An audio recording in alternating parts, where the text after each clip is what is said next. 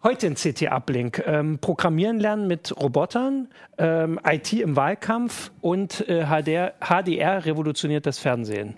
Bis gleich.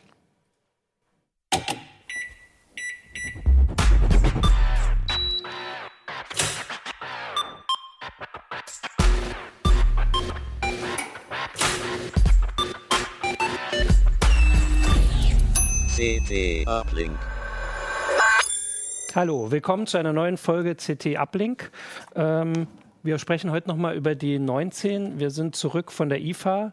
Ähm, wir gucken, dass das alles mit der Technik wieder klappt. Die wurde zurückgebaut. Wir haben aber wohl für das erste Thema ein paar Störgeräusche. Vielleicht, die sind quasi da müssen wir durch. Wir schalten das danach ab, aber ihr werdet, ihr werdet, gleich sehen, warum. Ich bin Martin Holland aus dem Newsroom und habe heute mit mir hier Dorothee Wiegand aus der CT-Redaktion. Nico Joran. Und Sven Hansen, ebenfalls aus der CT-Redaktion. CT genau. Herzlich willkommen. Ähm, wir fangen gleich mit dir an. Ja. Ähm, Genau, mit den Robotern, die die Störgeräusche verursachen. Du hast. Äh das ist jetzt die einzige ja Funktion. Ich stehe ja gar nicht im Mittelpunkt, Wie gut sondern können die Geräte. denn das? Die Störgeräusche, ähm, ja, das scheint prima zu funktionieren. ähm, beide werden im Prinzip über äh, Smart Devices, halt über Smartphone oder Tablet halt gesteuert und in, insofern haben wir jetzt halt auch hier ein Handy am Start.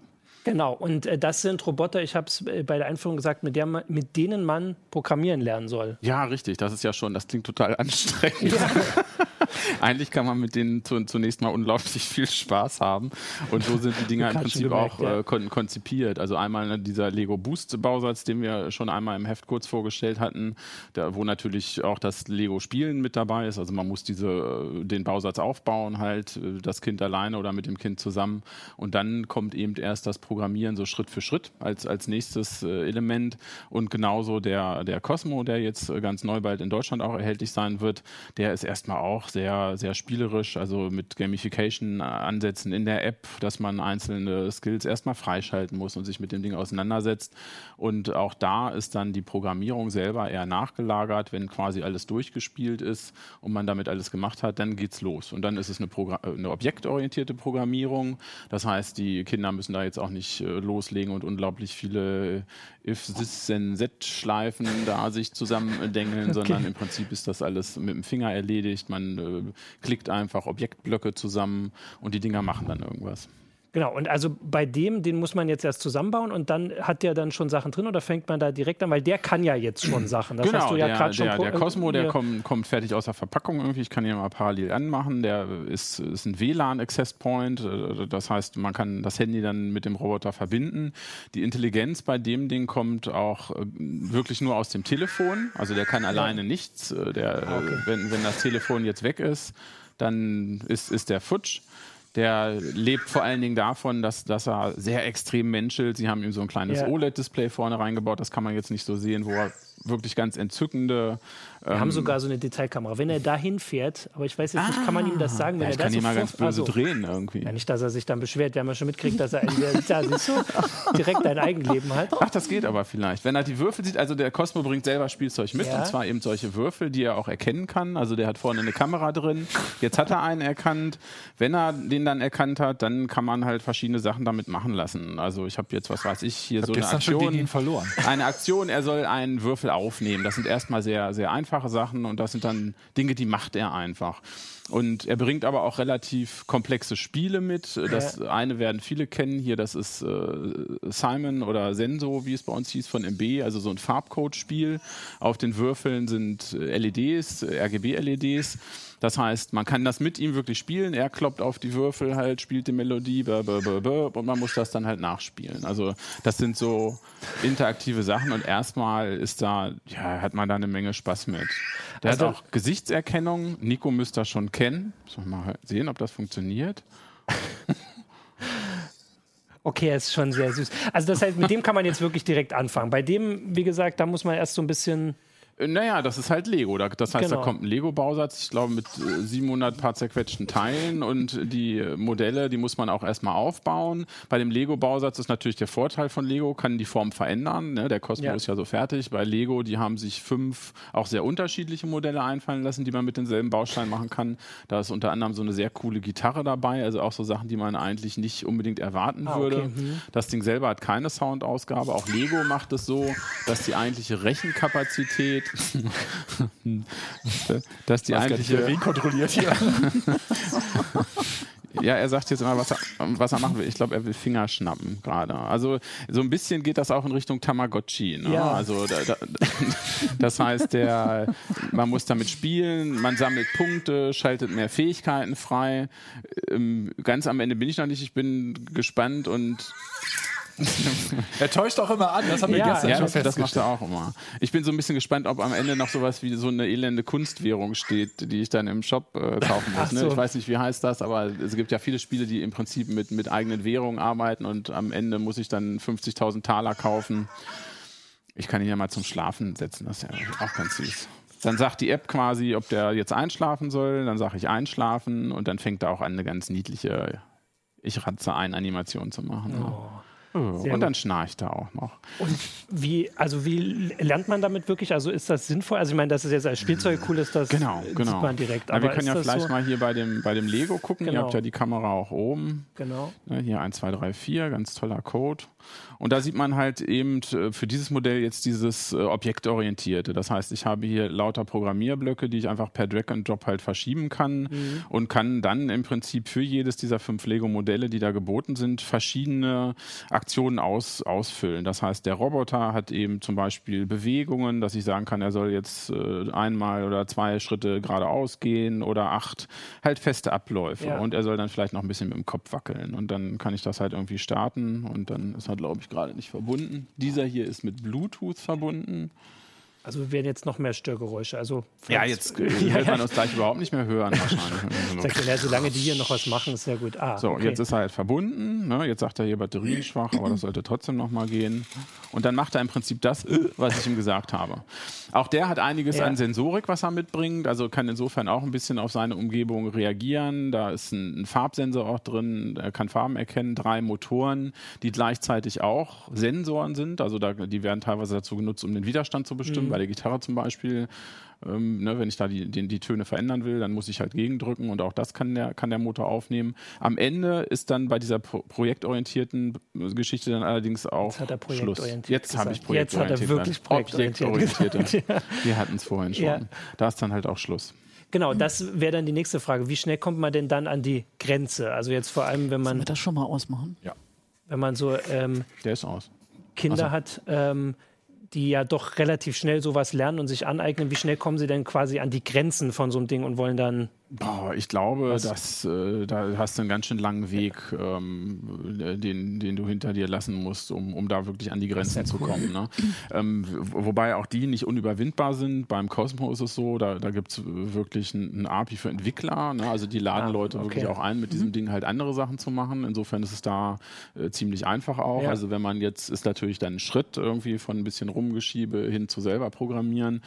Ähm, beim Lego ist es nicht ganz so einfach, aber da sitzt tatsächlich äh, gerade jemand bei uns, der sich damit beschäftigt halt auch. Wir hatten zu dem Vorgängersystem, zu dem Vidu, was Lego mehr so im Schul- und Universitätsbereich eigentlich platziert hatte, äh, einen Artikel im Heft und das sind nahe Verwandte sozusagen und dem ist es jetzt auch ge gelungen, diesen hier halt zu knacken, die Bluetooth-Geschichte. Das heißt, auch da kann man, wenn man es dann drauf anlegt, mit dem Raspi dann dran gehen und kommt dann auch wirklich an Sensorwerte ran und hat das Ding dann auch voll im Griff. Da sind wir sehr gespannt, was man dann damit Genau, machen aber kann. das ist ja wirklich, dass man da sich wirklich eine Weile mit beschäftigen kann. Ja, also, gerade wenn, spätestens wenn, wenn man jetzt dann wirklich in, in die Schnittstellen halt reingeht, dann ist, ist da natürlich kein Ende in Sicht, weil dann ist es ja beliebig komplex. Wo liegen da die Kosten? Ich meine, wenn jetzt einige werden ja schon überlegen, es klingt ja ganz spannend, aber es ist ja jetzt teilweise doch ein bisschen. Ja, man kann sich nicht entscheiden, welchen. Der, der Lego, der liegt bei 150 Euro, was für so ein Lego-Set aber dann am Ende gar nicht mal so viel ist, wenn, wenn man sich überlegt, was dann doch alles noch drinsteckt. Eben halt auch an Technik und eben diese fünf Bausätze, die im Prinzip da damit gleich äh, verpackt werden. Das finde ich eigentlich schon einen ganz fairen Preis. Der Cosmo soll in Deutschland 230 Euro kosten. Das ist natürlich schon eine ja. Ansage. Ne? Aber der ist natürlich erstmal auch für, für Kinder, also die haben den sofort ins Herz geschlossen. Ja, den ja. muss man nur irgendwo hinstellen, der klappert zweimal mit den Augen und selbst äh, Ich habe ihn ins Herz geschlossen und ich kenne ihn seit fünf Minuten. ja. Und alle, wenn er dich dann erstmal erkennt, ist ja. alles vorbei. Verstehst und er hat noch nicht nach meinem Finger geschnappt. Wer, wer, wer Wally gesehen hat, dem werden die Geräusche auch bekannt vorkommen. Anki selber, ja. der Hersteller, sagt dazu, dass da auch Leute von Pixar mit involviert waren oder dass es so angelehnt ist oder Assoziationen wecken sollen. Ich würde fast meinen, das sind fast eins zu eins die Sounds, die, die der Wally macht. Ja. Und meine Kinder haben auch gleich gesagt, das ist Wally, obwohl die den Film vor Urzeiten mal irgendwie gesehen haben. Also das funktioniert schon sehr gut. Ja. Gut angelehnt. Ja. Und äh, die, die Software dazu, die gibt es dann dazu oder muss man die noch extra kaufen? Im Prinzip, nein, die kriegst du dazu. Das ist so, ja. sowohl bei Lego Boost als auch beim Cosmo von Anki sind, sind das halt Apps, die, die kosten dann auch erstmal nichts. Wie gesagt, den, beim Cosmo bin ich noch nicht so ganz durch. Die, die App selber arbeitet halt mit so Kunstwährungen. Um, ähm, zum einen, dass man erstmal Levels freischalten muss. Das ist bei Lego auch gemacht. Das, das ist erstmal für, für, für, für das Lernen der Kinder sehr sinnvoll auch, weil sie nicht sofort mhm. vor dem großen Ding stehen. Ah, okay. ne? Das heißt, man bringt dem Roboter erstmal bei, dass er gerade auslaufen kann. Man lernt also wirklich durch dieses Freischalten levelmäßig mhm. Schritt für Schritt wirklich die Modelle auch kennen und was man damit machen kann. Ansonsten bestünde tatsächlich die Gefahr, dass das einfach zu viel am Anfang ist. Bei dem ähm, Cosmo gibt es allerdings auch noch sogenannte Sparks, also bestimmte Währungen, die man sammeln kann, damit er Aktionen ausführt und also, dass er eine Pyramide baut oder irgendwelche lustigen Sachen macht. Und äh, da weiß ich nicht, ob die sich am Ende dann zurückhalten können oder ob es dann im Shop nicht doch nochmal eine Tüte Sparks zu kaufen ja, ja. gibt. Das fände ich schade, aber so, so weit äh, bin ich tatsächlich damit, damit noch nicht. Und äh, wie ist das äh, sonst so von der Entwicklung dazu, von den Software? Wird das geupdatet und so? Also bei Lego wahrscheinlich. Also Lego muss man sich ja immer keine also, also wenn ich sie jetzt hier beide so sehe, würde ich mir eher bei Lego Sorgen machen also, oder Gedanken machen. Ist jetzt aber auch nicht besorgt, weil es ist alles auf sehr hohem Niveau. Also auch die ja. Lego-Geschichte, das ist, ist schon toll. Die haben auch für die App mit einem Spieleentwickler zusammengearbeitet aus Dänemark. Also das haben die noch nicht mal selber gemacht. Und das merkt man den Sachen auch an. Also das ist auch, auch die Lego-Geschichte ist, ist sehr charmant, gerade auch auf App-Seite. Ist alles nett gemacht, macht Spaß. Ich glaube jetzt aber nicht, dass die da monstermäßig mit Funktionsupdates noch noch ja, genau, nachlegen wär, werden, genau. weil ich vermute, dass das ist so platziert jetzt, das wird jetzt so verkauft und wird aber, glaube ich, auch so die nächsten zwei, drei Jahre da Bestand ja. haben und, und für viel Spaß sorgen in manchem Kinderzimmer. Bei Anki kann ich es mir noch eher vorstellen, die haben ja auch Anki Overdrive, das ist so eine, so eine Rennbahn, ne, die Daher kannte ich den Namen. Woher man ja. die eigentlich kennt. Hm. Das äh, sind, sind so Rennautos, die halt aber ohne ein Schienensystem auskommen, sondern einfach nur optisch halt über hm. so eine Strecke gejagt werden, auch mit einer irrwitzigen Geschwindigkeit. Und die haben, äh, waren immer sehr viel dabei, auch mit Software-Updates die, die Funktionalität dieser Fahrzeuge zu erhöhen. Also da kann ich mir eher vorstellen, dass die auch den Cosmo immer noch ein bisschen weiter pushen ja. werden und natürlich von vornherein so angelegt, halt eben mit, mit offener Umgebung für Programmierer, die wollen das halt auch. Ne? Das ist ja. was, was Lego offensichtlich nicht gemacht hat. Die sind da einfach ein bisschen konservativer unterwegs und ja, allem, also ich stelle mir gerade vor, wenn man zu Hause jetzt schon so eine Riesenkiste voller Lego-Steine hat, dann ist man ja erstmal eine Weile beschäftigt, die dann mit Motoren zu verbinden. Das ist auch eine ganz clevere Sache. Im Prinzip sind zwei Modelle noch zusätzlich dabei, wo einfach eine Art Grundmodell gebaut ist, also ein Fahrzeug, ein vierrädriges Fahrzeug, was man auch lenken kann und so eine Art äh, Watschelgänger, also so eine ja. G-Mimik, wo man dann beliebige Bausätze drauf aufbauen kann. Ne? Also man kann das Set natürlich auch dazu nehmen, um, um andere Bausätze in, in Bewegung zu bringen. So ist es halt auch gedacht. Das ist tatsächlich der einzige Kritik Kritikpunkt so ein bisschen, dass es dann eben, dass dieser offene Teil mit dem Lego dann alles machen zu können, was man möchte, dass es halt nicht da ist. Es ist schon immer halt projektbezogen und man ist dann irgendwann halt auch am Ende mit dem. Okay. Aber das ist Klagen auf hohem Niveau. Ja, eben. Also ich möchte trotzdem gerne mal wieder im Kinderzimmer sitzen und mit Lego spielen. Ich muss mal gucken, wo es Lego gibt. Cool. Sehr gut. Habt ihr das jetzt, äh, das jetzt aus? Gibt es jetzt keine Störgeräusche mehr? Hab ich kann das sagen. Das ja, dieser hier hat überhaupt keinen Modus. Genau, weil dann können wir nämlich genau. zum nächsten Aber ich Thema kann gehen. ganz ausmachen. Geht ihr mal zum nächsten Thema. Genau. Und zwar Dorothee, ähm, du hast dich mit ähm, oder du hast äh, verantwortet den Zweititel das ist äh, zum Wahlen, zu den Wahlen, die neuen Methoden der Wahlforscher, Demoskopie zwischen Big Data und Kaffeesatz, aber auch äh, wie die Parteien selbst ähm, IT benutzen. Ja. Also wir hatten ja gestern oder jetzt dann vorgestern, wenn der Ablink rauskommt, nun die Geschichte, dass das bei den Landeswahlleitern noch so ein bisschen rückständig ist vielleicht. Deswegen haben wir das Thema ja jetzt auch äh, hier reingenommen, das Thema aus dem Heft. Ähm, genau, und ihr habt mehrere Artikel dazu gemacht, einfach wie wie kommt das, äh, wie wird das hier so genutzt? Wie wird das genau. genutzt? Also vor ja. allem die Parteien, die machen schon mehr, als man denkt damit. Also die laufen hier auch mit Apps ja, rum und gucken, bei wem sie rum, äh, Werbung genau. machen können. Also ähm, Es war wohl so, dass äh, die Erfolge von dem Wahlkampf von Barack Obama ja. 2013 äh, großes Interesse weckten, auch bei deutschen Parteien und ähm, SPD und Grüne haben wohl auch schon vor vier Jahren mit diesen Dingen experimentiert. Jetzt ist im Augenblick die CDU ganz vorne mit dabei ja. mit Connect 17. Das ist deren Plattform. Ähm, ja, das heißt also, man kann sich als ehrenamtlicher Wahlkämpfer melden, bekommt dann eine App für sein Smartphone und läuft dann von Tür zu Tür. Und über diese Apps werden zum Beispiel dann so die Reaktionen der Leute ähm, zurückgemeldet. Ja, das mhm. geht aufgrund des deutschen Datenschutzes nicht ähm, auf Personen bezogen, ja. dass man also sagt, Herr Müller in dem und dem Haus, da Tür Ecke, lange Straße, äh, hat so und so reagiert, aber ähm, das wird zu so gewissen Geopunkten zusammengefasst, sodass man eben über bestimmte Wohngebiete schon eine Aussage treffen kann und sagen kann, ja, also da äh, eher SPD-freundliche ja. Klientel oder so. Ne? Genau, und das können Sie jetzt, also wir kennen das ja alle, wenn man auch nach den Wahlen so die Wahlkarten anguckt, man weiß immer so, wo ist besonders FDP besonders stark und wo eher ja. SPD und Linke. Und aber, dass Sie das jetzt wirklich so genau quasi die Parteien selbst sammeln und die Daten, auch wenn das jetzt nicht ganz personengenau ist, mhm. aber die werden Sie ja behalten. Also natürlich, die haben Sie jetzt. Genau, nach es werden also das so, heißt, das haben wir ja da auch ein bisschen abgebildet, ja. so richtig so Wahlatlanten gepflegt von allen Parteien, auch von Dienstleistern, die die aggregierte Daten anbieten. Ähm, und es kommen natürlich auch noch aus anderen Quellen Daten dazu. Es gibt auch, klar, was du sagst, die amtlichen Statistiken, mhm. die eben im Nachhinein sagen, so und so ist hier in diesem kleinen Gebiet gewählt worden. Ähm, ja, weitere Daten, die man eben so, so kennt über Personen, Interessen, Mitgliedschaften, was weiß ich. Also ja. wo, wo, immer man eben gesagt hat, ich stimme der Nutzung meiner Daten zu, greift ja auch der Datenschutz nicht mehr. Ja, ja da kommt dann schon einiges zusammen, ist klar. Genau. Und das benutzen Sie dann eben auch nicht nur für, ähm, also für diese Apps, mit denen Sie rumlaufen, sondern das ist ja gerade so ein Thema, ich glaube, das war gestern oder vorgestern offengelegt, dass halt, äh, also in den USA wieder, da wo alles immer schon zehn Jahre weiter ist, mhm. diese ganz genaue Facebook-Werbung also wo Ganz man genau. wirklich sagt, ja. also in den USA gab es ja so ein Beispiel, man sucht sich irgendwie Frauen zwischen 40 und 50 aus Kentucky, die Motorrad fahren. Mhm. Das sind dann 1300 mhm. und man kann denen Werbung anzeigen. Ja. Dass ihnen jemand, wahrscheinlich jemand das Motorrad wegnehmen will oder keine Ahnung.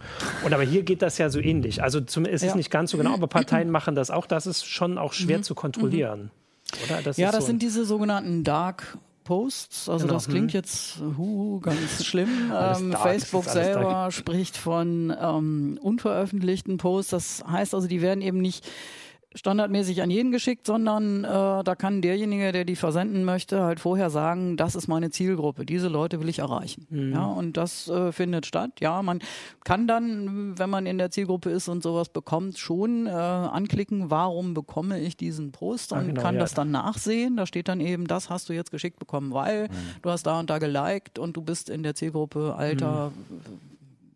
weiß ich nicht, 25 bis 34 oder so. Ne? Äh, aber ja, das findet auch in Deutschland statt. Genau, und vor allem kann man es ja, also wenn man es selbst sieht, kann man das nachgucken, aber wir können jetzt nicht sehen, was, Ganz weiß genau. ich nicht, äh, Neuwählern ja. mit 18 genau. Jahren angezeigt genau. wird. Also die so. Grünen haben gesagt, sie machen es auch, sie wollen es offenlegen. Ja, sie wollen mhm. eben äh, sagen, das ist das, was wir an Tierschützer schicken, das ist das, was wir an Erstwähler schicken. Okay. Ähm, aber natürlich, das muss man nicht offenlegen und dann sieht das auch nicht jeder. Ja. ja. So.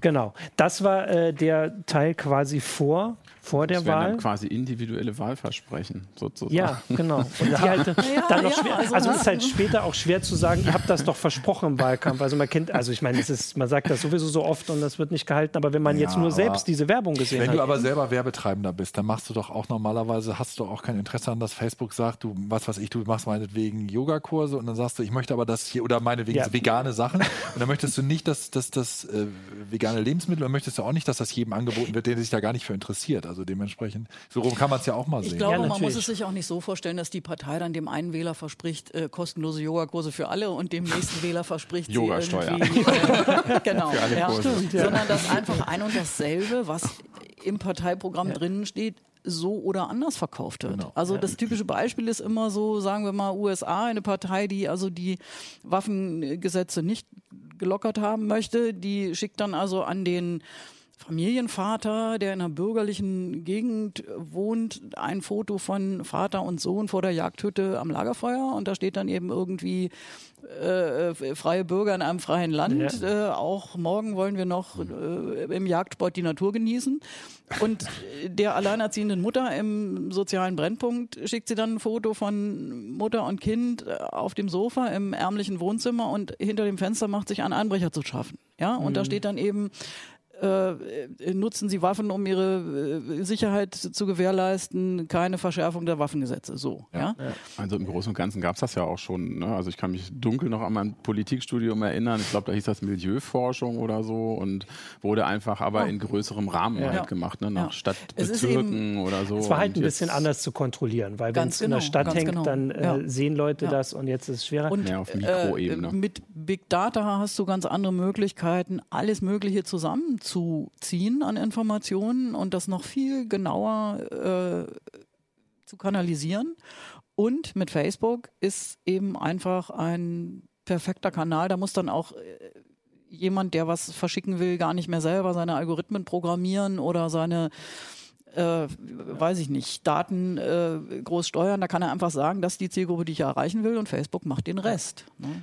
Jetzt können die Zuschauer das ja quasi live mitkriegen, weil ich habe gestern tatsächlich gesehen und habe mir das auch vorgenommen, dass ich heute vielleicht noch drüber schreibe, dass äh, ProPublica ist so eine amerikanische Journalistenorganisation, mhm. die wollen das untersuchen und zwar mit einem Plugin für einen Browser, wo Leute sollen sich so ein Plugin installieren und der wertet dann die Werbung aus, äh, anonym war, war das Versprechen und dann, dass man halt so insgesamt ein Bild bekommt, was gibt es für Dark Posts. Und sie wollen das wohl für den, äh, also auch für den deutschen Wahlkampf noch machen. Das ist jetzt quasi live. Der Ablink wird am Freitag aufgezeichnet. Vielleicht ist die Meldung bis morgen da. Wenn nicht, dann war es keine Geschichte. Schauen wir mal.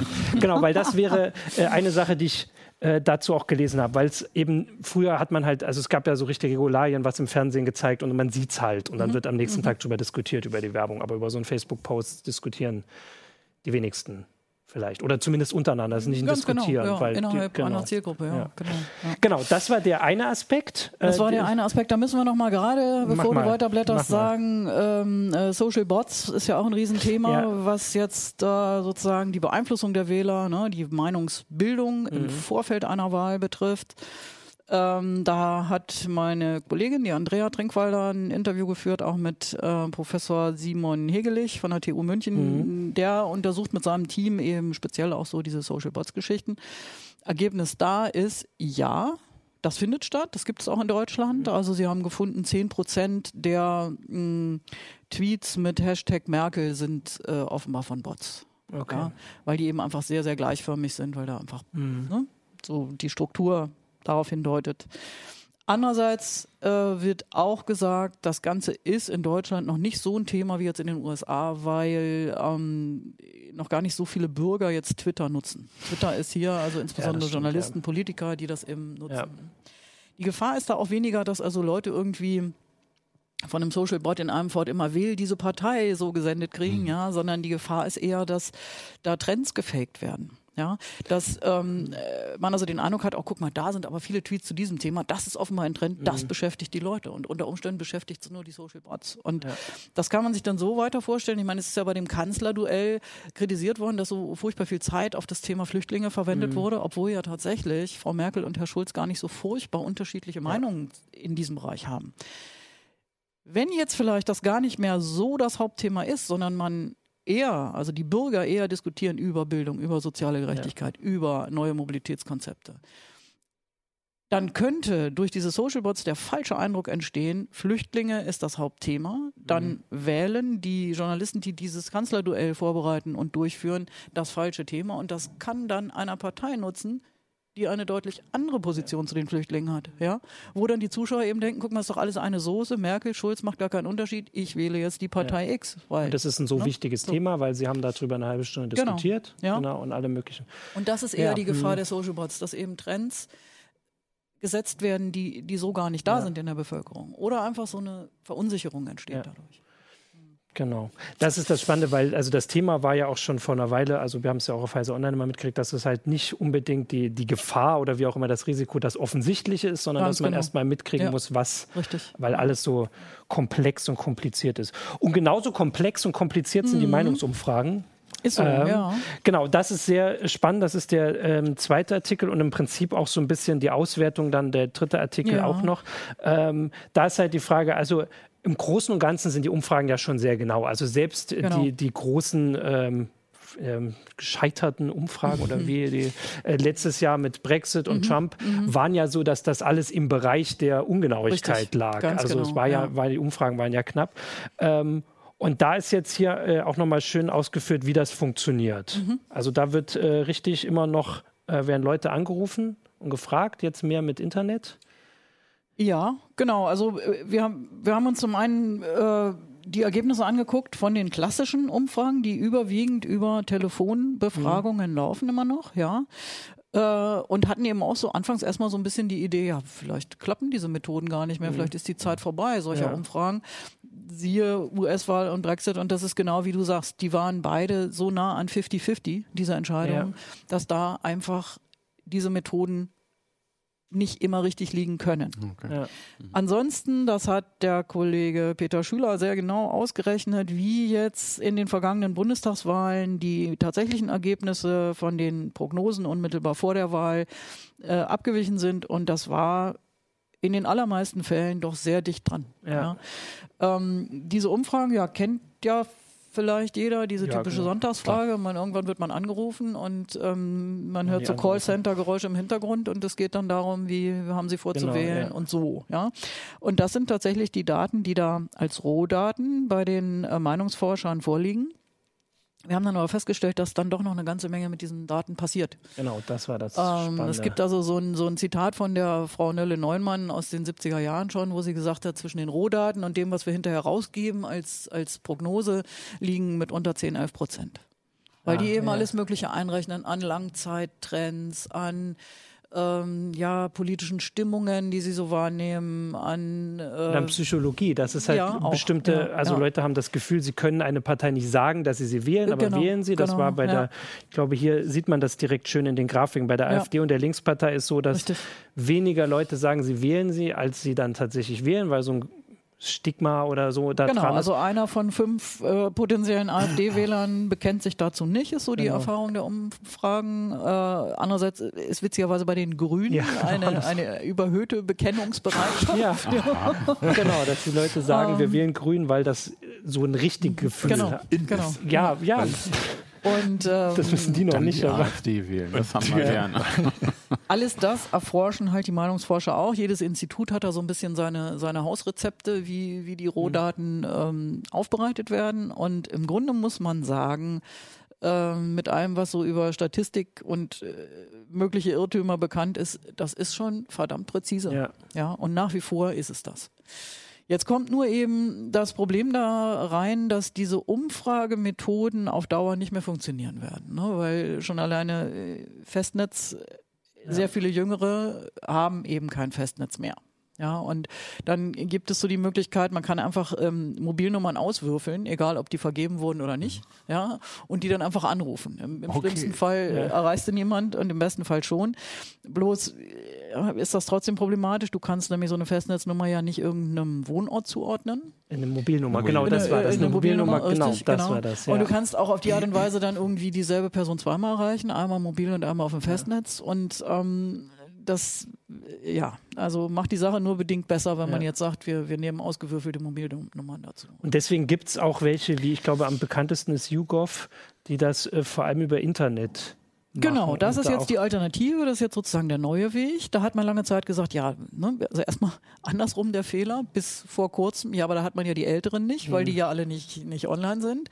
Das ähm, äh, Ändert sich aber sehr stark jetzt. Da gibt's ja auch die immer die regelmäßigen Untersuchungen, wer alles online ist und so. Und ähm, dann hat man auch gesagt, ja komm, das ist ja auch äh, ungenau, das ist alles so, so äh, anonym und da können mhm. die Leute ja klicken, was sie wollen und so. Und deshalb ähm, wird das jetzt eben sehr viel systematischer aufgebaut. Es gibt sogenannte Panels, da äh, kann man sich dann registrieren mit seinen soziodemografischen Daten und dann kommen die Leute eben gezielt auf dich zu, wenn es eine Umfrage gibt, wo sie eben noch einen jüngeren, mhm. in einem Ballungsraum lebenden äh, Menschen mit weiß ich nicht, folgenden Eigenschaften ja. brauchen, dann wird man halt angeschrieben und gebeten teilzunehmen an einer speziellen Umfrage. Ja. Das hat dann auch eine Menge Vorteile, weil am Telefon erreichst du auch nicht immer jeden. Gerade tagsüber sind die Leute gar nicht zu Hause.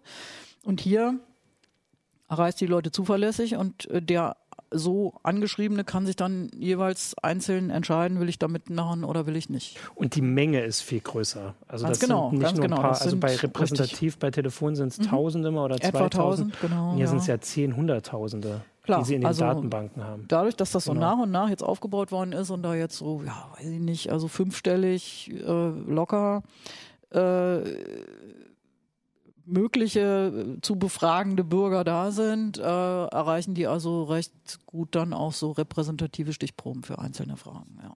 Genau, und das können wir dann natürlich in zwei Wochen, zwei Wochen überprüfen.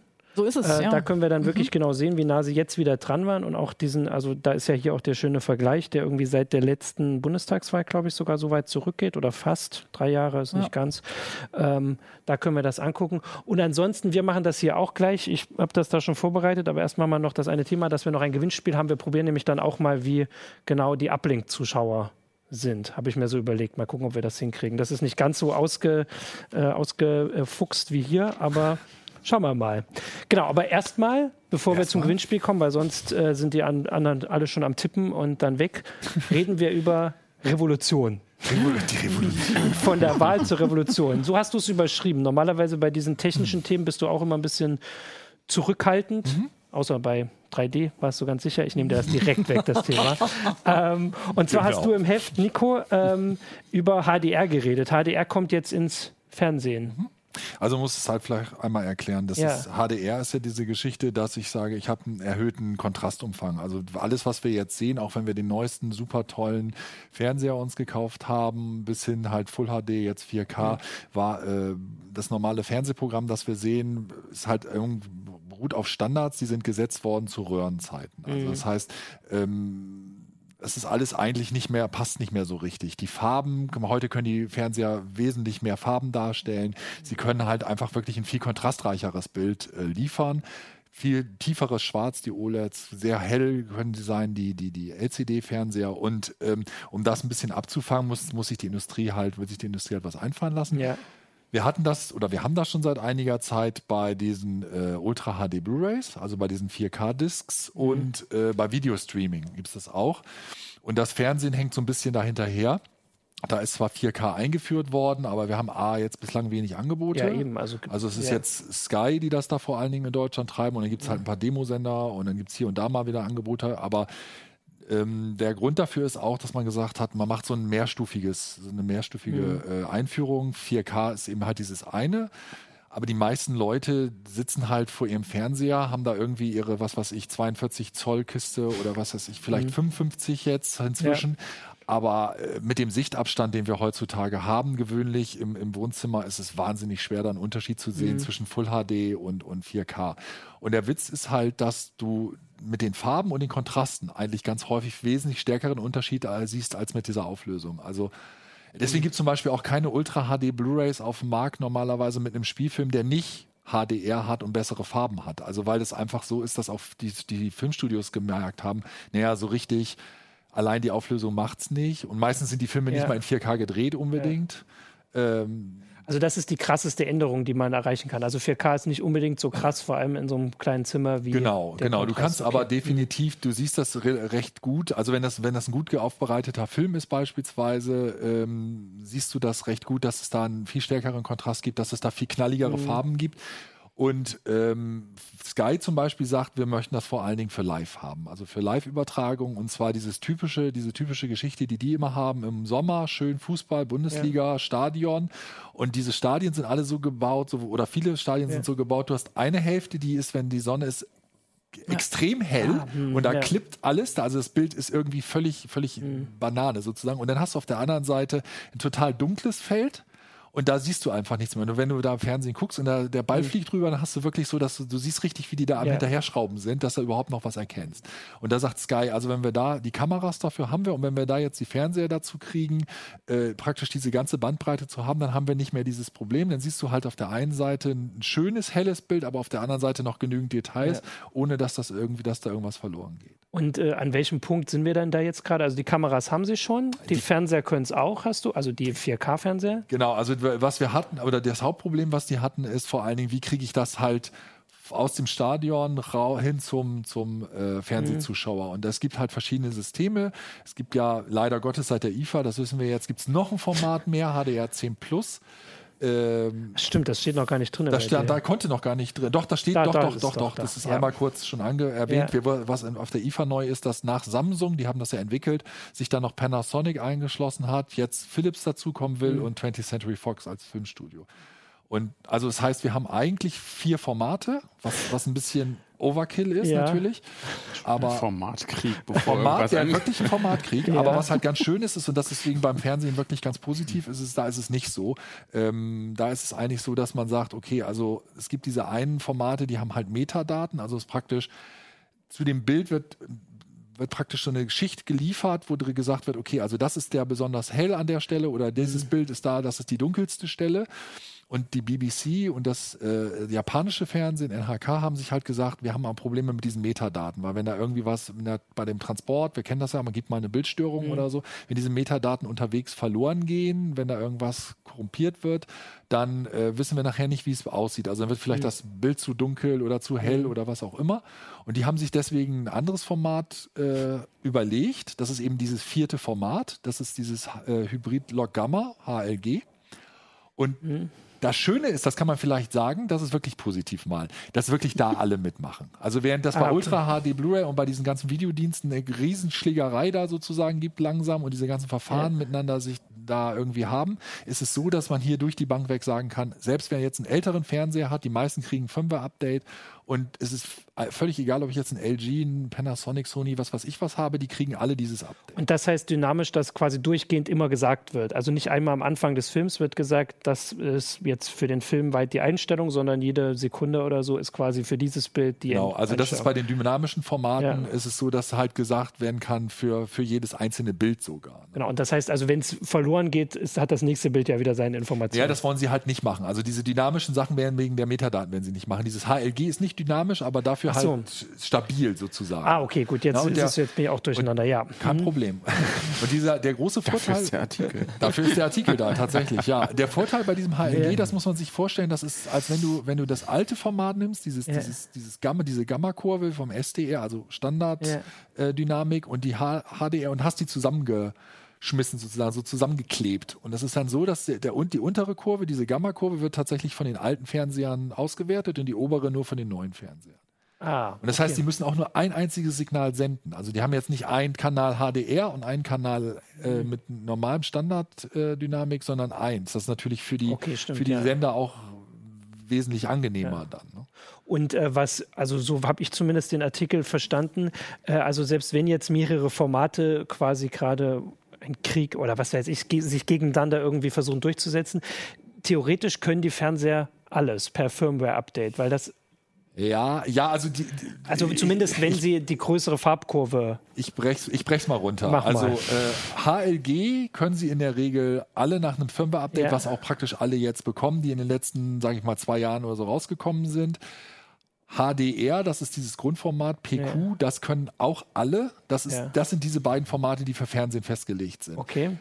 Dolby Vision und HDR10 Plus, da ist es eben die Frage, da gibt es diese Lager. Ne? Da gibt es diese einen, die das machen, die anderen, die das machen, aber das ist fürs Fernsehen erstmal egal, weil Sky okay. da schon ganz klar gesagt hat, wir machen aber entweder HLG oder PQ vielleicht auch mal, aber generell machen wir keine, wollen wir keine äh, Formate machen, wo die, die sich jetzt irgendwie da bekämpfen und ah, bekriegen, okay. sondern wir wollen möglichst alle erreichen und wir haben ja jetzt auch die Formate von der BBC und ja. NHK.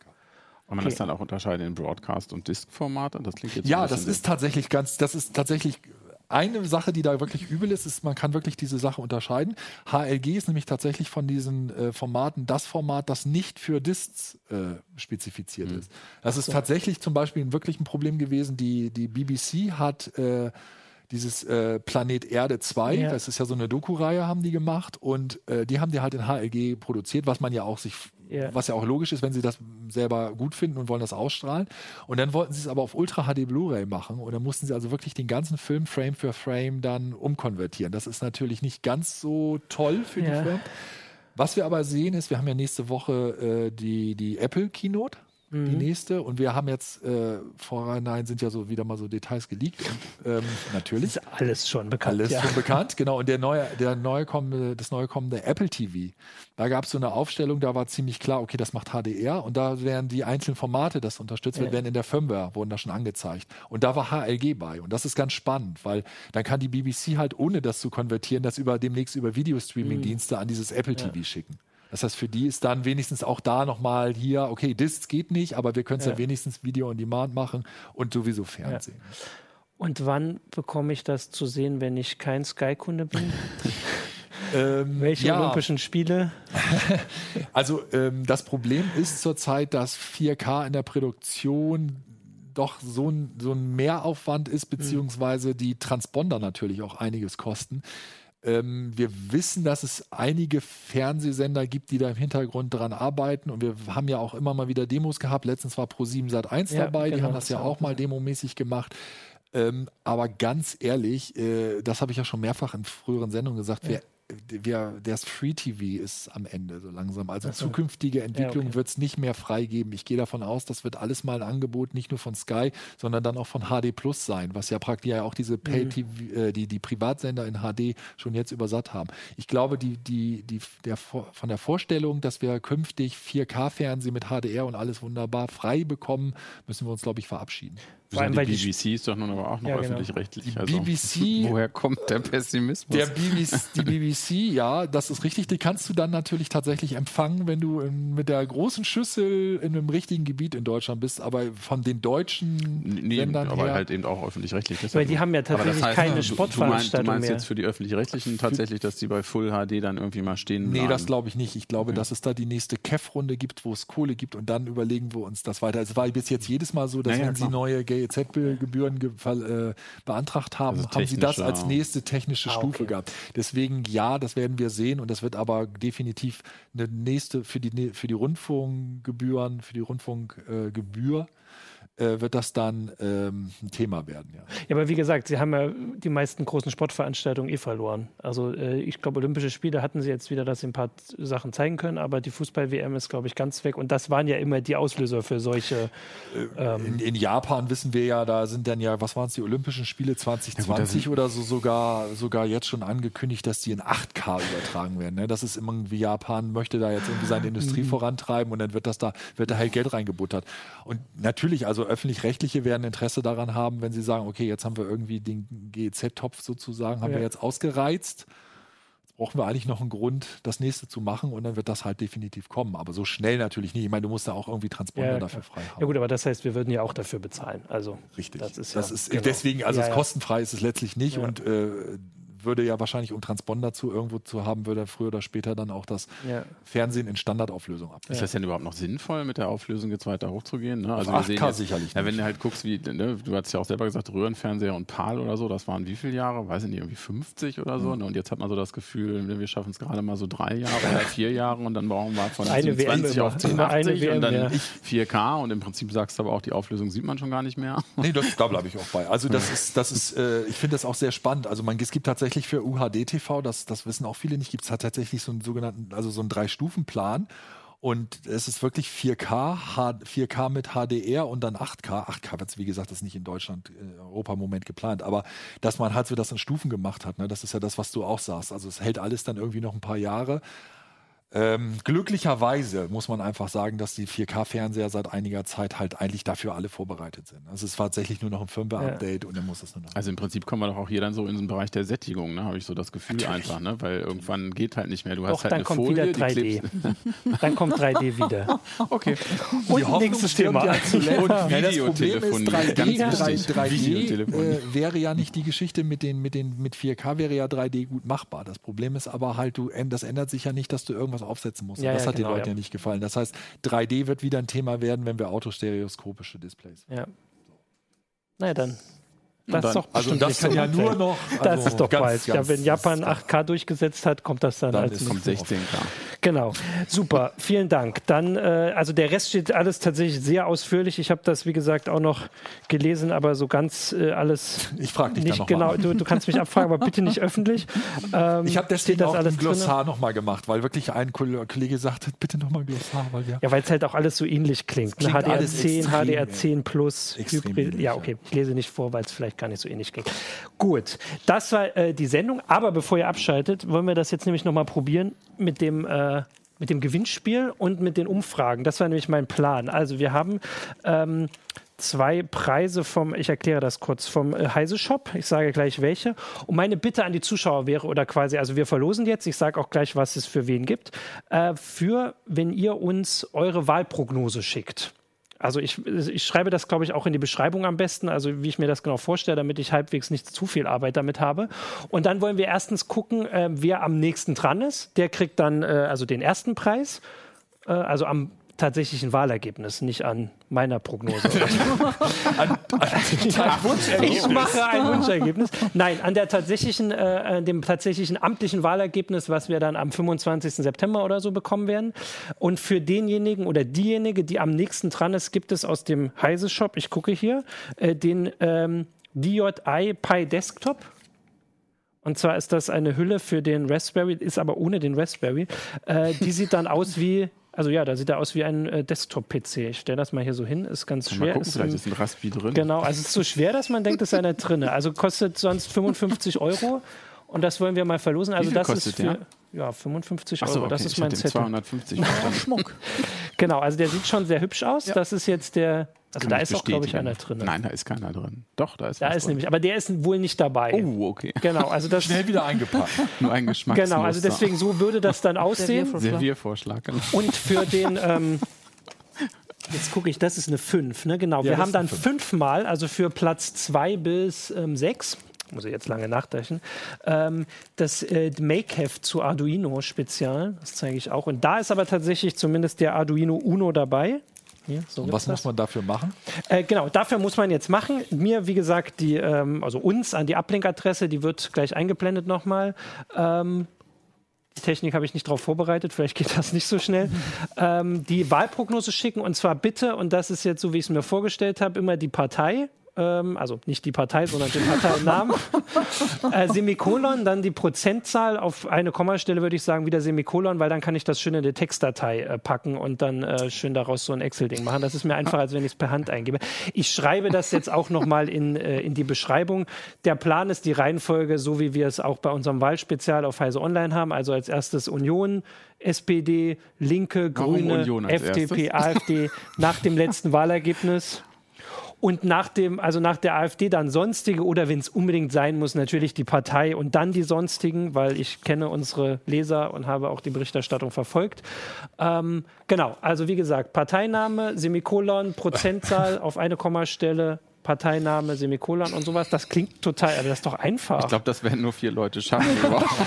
ja, aber die Frage ist jetzt, also ich möchte danach. Und damit haben wir jetzt schon mal den Gewinner. genau, damit haben wir den Gewinner. Äh, ich möchte natürlich dann am Ende den Durchschnitt ausrechnen und vor allem können wir dann gucken, wie genau ist denn die Prognose der Uplink-Zuschauer. Willst du auch Prozentzahlen unter der 5%-Hürde oder? Nee, deswegen, also ich würde, ach so, ja, die, die wenn sie davon, also ich würde die sechs Parteien und dann jeweils die Prozentzahl eine, eine Nachkommastelle, eine, okay. so wie wir es gewohnt sind, von mhm. der Sonntagsfrage. Das okay. haben wir doch so schön. Okay. Wir wissen doch alle, wie das gut, aussieht. Gut, gut. Wir müssen keine Balken schicken. Bin sehr gespannt. Erklärt sich quasi ich bin auch selbst. sehr gespannt. Wie gesagt, die sechs Parteien, die, die jetzt also wahrscheinlich reinkommen, ähm, auch wenn ihr denkt, dass eine davon unter 5% hat und dann sonstige oder halt die Partei und dann sonstige. So, du hast es jetzt verstanden, du darfst aber eh nicht mitmachen, ja, weil du hast es jetzt dazu, schon... Dazu lauter persönliche Daten bitte, weil wir so ein bisschen Big Data machen. Nein, bitte keine persönlichen Daten. Alles, genau, und für so den, der geht. am nächsten drankommt, das habe ich mir schon überlegt, das kann ich, also das rechne ich aus, ähm, gibt es den und für die nächsten fünf gibt es dann das. Und wir gucken einfach mal, wie erfolgreich das so ist. Äh, und dann können wir mit dem Heise Shop nämlich auch in Zukunft, haben sie auch gesagt, mal gucken, ob wir das so ein bisschen öfter machen. Vielleicht nicht ganz so kompliziert. Aber das war jetzt meine Idee und das gucken wir jetzt mal. Das war jetzt eine Bankrotterklärung. Nein, nein das ist, ich hoffe, dass das alles klappt aber ich habe ein bisschen Erfahrung.